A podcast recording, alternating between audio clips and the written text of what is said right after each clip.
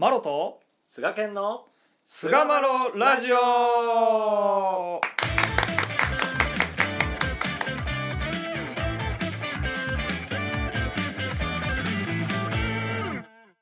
さあそれでは始まりました。第449回菅マロラジオ。はい。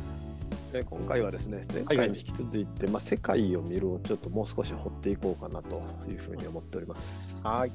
はいどうぞよろしくお願いいたします。お願いいたします。る。えーまあ、前回ね、あのーはいはい。明治20年の新人問答、まあ、に少し触れて、うん。えー初代新柱様がですね、うん。世界並みのこと2部させてもらって、えー神様のこと8部させてもらいますという本当にこう思案に思案を重ねた答えを出されたんだろうなと思ういや俺も本当にねねすごいと思うよ。初代新馬車さんって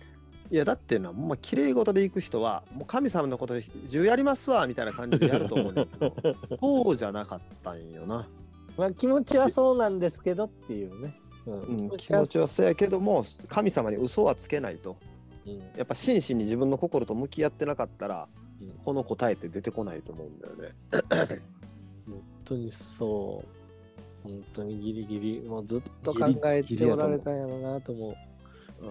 んなかなかね、その塩大新柱様に周りの人が林立ててさ、どうさしどうしますのって言っても新之助さんは何も答えずにっていうことがしばらく続いたっていうのもこれも思案に思案を重ねておられたっていうことやろうしいやめっちゃ嫌やったと思うんですよ。だって信仰の歴から言ったらもう全然長い人たちが自分の年齢の倍ぐらいの人たちですよね。その人たちに「おいお勤めやらへんやるのかやらへんのか」みたいな感じでこう迫られるってもうなんか嫌っすよね。で常に言うたら親様の状態も目の当たりにしてさお政さんとかとずっと体さすったり何したりしながら親様の言うたら他の人たちが見ることのない世界を見ながらやね。このこれでもう一度親様が連れて行かれたらどうなってしまうんだろうということもやっぱりしほんまに肌身に触れて感じてはったやろうし、うん、その中でね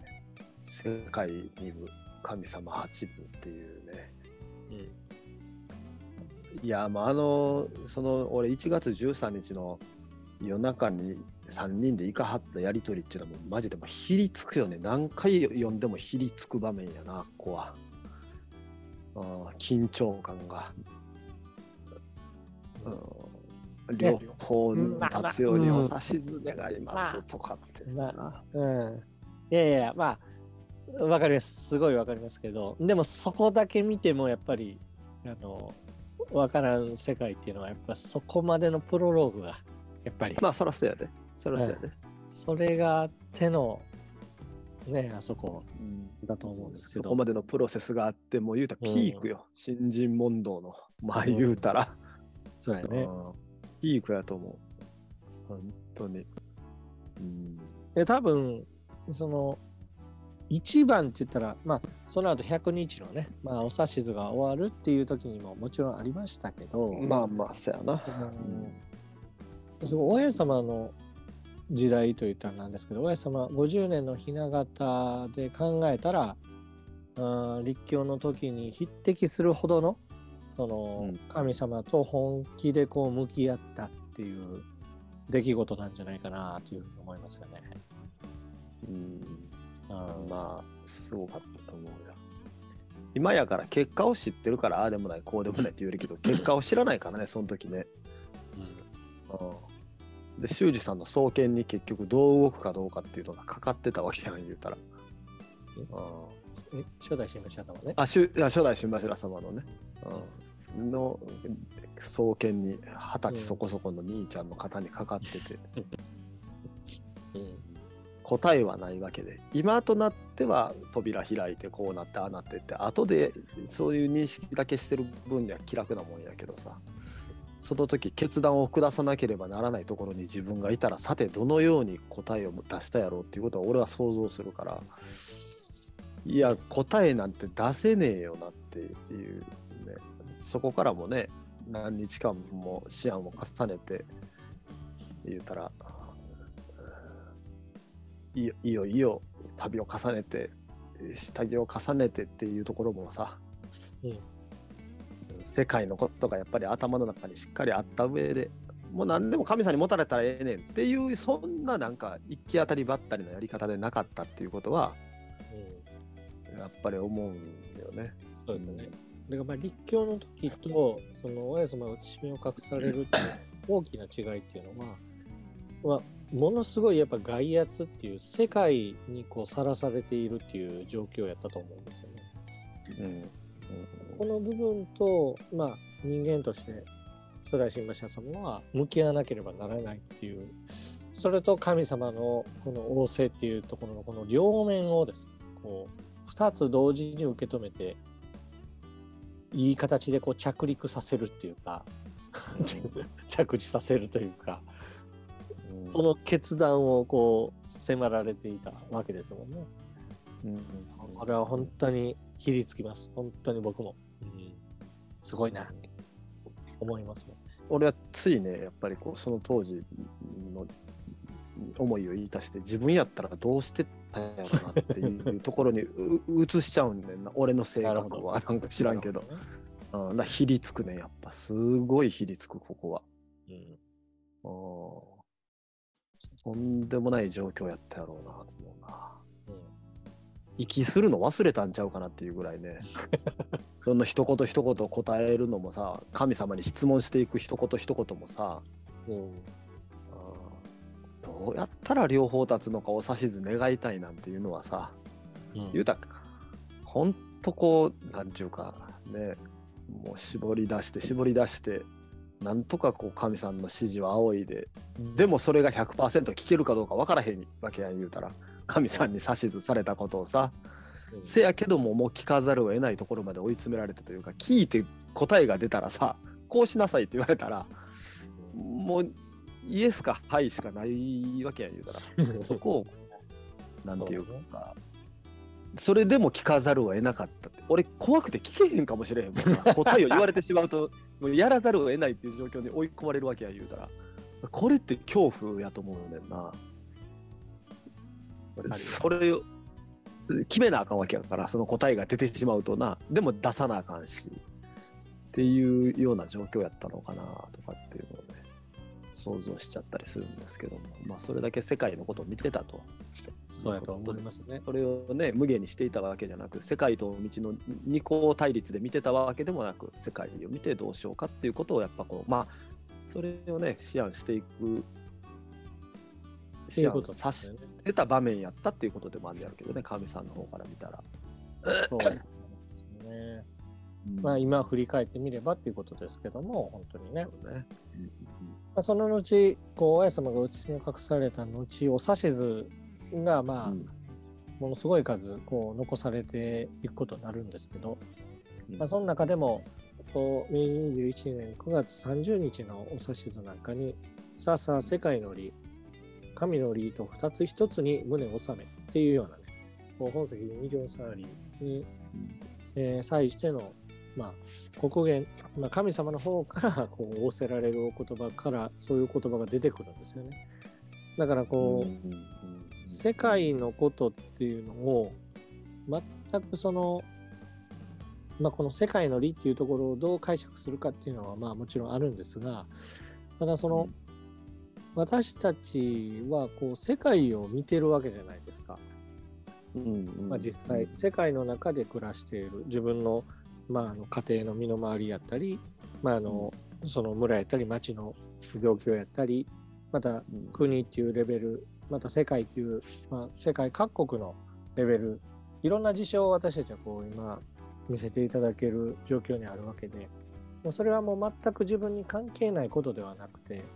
一つのこうメッセージとして見せてくださっているっていうところをこの世界の理という言葉でこう表現してくださってるんじゃないかなって思うんですよね。それと神様に教えられた教えこの教えとをこう二つ一つにこう合わせて胸に収めていくっていうところが大事だというお指図なんですよね。うんうんまあ、その他にもお明治22年11月20日あ世界の利を見て懺悔という、えー言葉があって、これはまあ未情の触りに関連した、まあ、神様からのお指図ですけども、まあ、懺悔やったり、えーこの後、日々に不足なって世上の利を見て、えー、随分みんな堪能、堪能の利より受け取りはないというふうに寄せられている。懺悔や堪能というところを、世界やったり世上というものを見た時に、こう、心に思い返すことができるであろうというふうにこうかけられる言葉が結構出てくるんですよね。うんうんまあ、その他にもこう世界を見て、えーという文脈で、えーいろいろお指図があるんですけども、ありますね。まあ、それを見ていたら、まあ、大体この世界を見るっていうことは堪能っていうところと、まあ、セットで語られているのがもうほとんどでありまして、はい。うーん。それをやっぱ意識して通ることが大事なのかなと僕は思うんですね。特にその世界に起こってる事象を見てもただただ立ち尽くすというか思考停止に陥ってる方って結構多いんじゃないかなって思うんですよね。でそこをやっぱりこう思案するというところがやっぱりあった上で堪能していくというところが今の道に求められているんじゃないかなとやっぱその世界を見てさ神一条の思案をするっていうことが大事だよねやっぱり。そういうこと。神さんのおぼし飯がどこにあってどういうご期待がかかってるのかどういうおぼし飯があるのかっていうところに思いをいたしてで結果的に堪能していくっていうことじゃやろうなそ多分。そのただただ見て。一足飛びに堪能じゃないっていうね。ただただ見ていやこれでもこのこと思ったら結構やなっていうようなそのなんか 軽薄なというか浅い単の思案ではないっていうことやろ。なんかそういうパターンってよく陥りやすいとか楽やしさ。あでもこのこと思ったら楽楽結構やなって。まあちょっとしたそのポジティブシンキングに毛が生えるような思案ではないっていうことやんな。要は。そうそうです、そうです。せやろ？はい、その通り。でも楽やからな。そういうこと俺もやるけどな、そういう思案の仕方もやるけど、うん。そんな常に深く思案ってやっぱエネルギーいるからさ。なかなか。毎回毎回それができるかって言ったらそうではないと思うんだけどやっぱりこう大きな困難に立ち尽くした時に、うん、ここで深くこう神さんいやこうなんかな。いやいやもしかしたらこうかもしれんってこう深く自分の内側を掘りながら神さんの思いにたどり着いていくっていうのはやっぱり、うん、そうでなかったらほんまの意味での堪能というかあこれを見せるために神さんはっていう神さんの思いが分かってなるほどと特進していくっていうところまではいかへんというか神さんの思いじゃなくて自分を納得させるための堪能というか特ねこう、うんまあ、うん、その自分を慰めるちょっと楽になるっていうような思案の仕方ではなくてっていうことやと思うんだよね。いや、ほんま今言った通りで、武蔵図のね、うんその、明治20年12月16日の指図で、それただ宇宙一のところ、むすまじいというところ、誠。誠は天の利やと。天の利なら神がすぐに受け取る。誠ほど強いものはないで。この利を聞いて身の不足なるところ、世界を見て堪能せよ。この利を知らそうというお言葉があって、まさにその、世界を見て堪能せよっていう風な、まあ、前段に、まあ、この利を聞いてっていうところで語られてるのは、まあ、天の利っていう教え、それをまあしっかりこう収めるっていうことが誠であると。それほど強いものはないんやでっていうことを念をした上で、世界を見て堪能せよというふうにこう仰せられてまあそういうことだよるんね。ですよね。うんそうなんよね。あこここがね、ううんん、すごい大事なポイントやろな。と思いますね。はい。うんね、世界を鏡として神さんがね、うんうん世界が鏡やからしかもその自分の心が映る鏡やっていうねうん、そうそうそう。うんここがねすごいポイントですよね自分が見たいようにやっぱ世の中を見るしさ、うんうん。うん、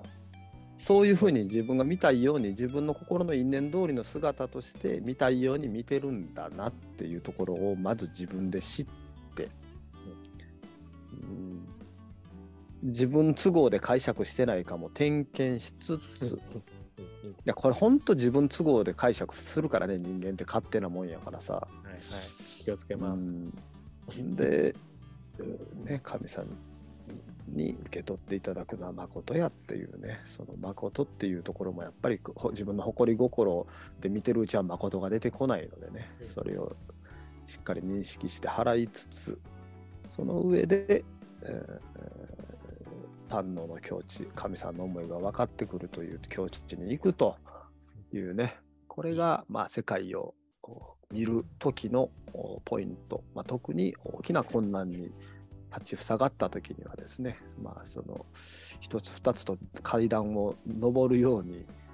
神さんの思いに近づいていくということで初めてこう世界を見る見て堪能できるというところが現れてくるのかなというところでですね、はい第449回「世界を見る」を終わりにいたしたいなと思います。はい。どうもありがとうございました。ありがとうございました。